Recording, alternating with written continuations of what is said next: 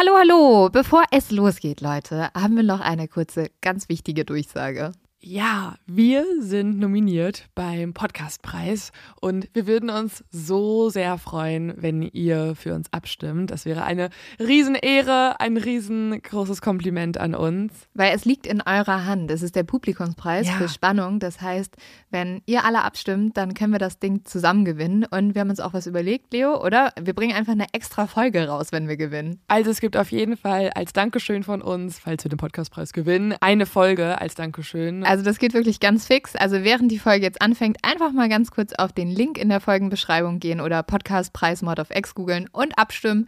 Dankeschön! Dauert nur wenige Sekunden und man muss sich auch nicht registrieren. Und jetzt geht's los mit der Folge. Ein Doppelmord. Ein Verurteilter. Viele Fragen. Gericht glaubt, dass der 41-Jährige im April 2009 aus Wut auf seine lärmenden Nachbarn den Immobilienmakler vor dem Eingang seines Reihenhauses mit einer Walter P38 erschoss. Danach tötete er die im ersten Stock schlafende Ehefrau.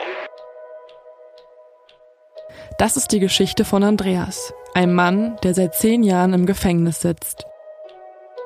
Es gibt Menschen, die sich sicher sind, die Verurteilung ist unzulässig. Unter ihnen sind Anwältinnen, Gutachter, Polizisten und Journalistinnen. Was diesen Fall zu einem der größten Justizskandale Deutschlands machen würde. Den hätten die nie im Leben verurteilen dürfen. der oder die Täter, die sind noch draußen unterwegs. Also nach dem Motto, so simpel es ist, der Mörder ist immer der Gärtner, hat man dann sich festgelegt darauf, dass der Nachbar es sein muss. Ich bin auf, aufgrund der Faktenlage überzeugt, dass er es nicht war. Es trifft jetzt hier die Familie da so ganz hart. Aber im Endeffekt ist das nur die Spitze vom Eisberg. Und an der will man nicht, dass gekratzt wird. Was die da gemacht haben in den Ermittlungen, das verdient den Namen auch gar nicht. Also, ähm, also ich sage, es gibt ja zwei Möglichkeiten. Entweder sie waren kriminalistisch unfähig oder sie wollten es absichtlich so. Mein Name ist Leonie Bartsch. Und mein Name ist Lynn Schütze. Wir haben uns im letzten Jahr durch alte Ermittlungsakten gewühlt und mit über 100 Menschen gesprochen, um herauszufinden, sitzt tatsächlich ein unschuldiger Mann im Gefängnis? Dafür sind wir in eine hessische Kleinstadt gefahren, wo vor zehn Jahren ein Ehepaar brutal ermordet wurde. In den nächsten Folgen zeigen wir unsere Recherche, unsere Suche nach der Wahrheit. Denn diese Geschichte ist wichtig.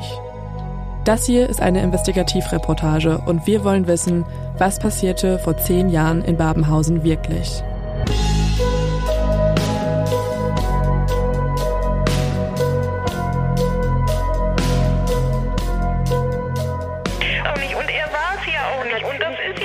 Schlimme.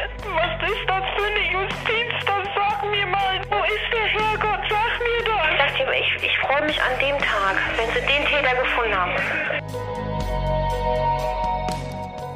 Dazu möchte ich sagen, ich habe die Tat nicht begangen. Die Nachbarn. Auf FIO. Kostenlos abrufbar. Ab dem 17. März jeden Mittwoch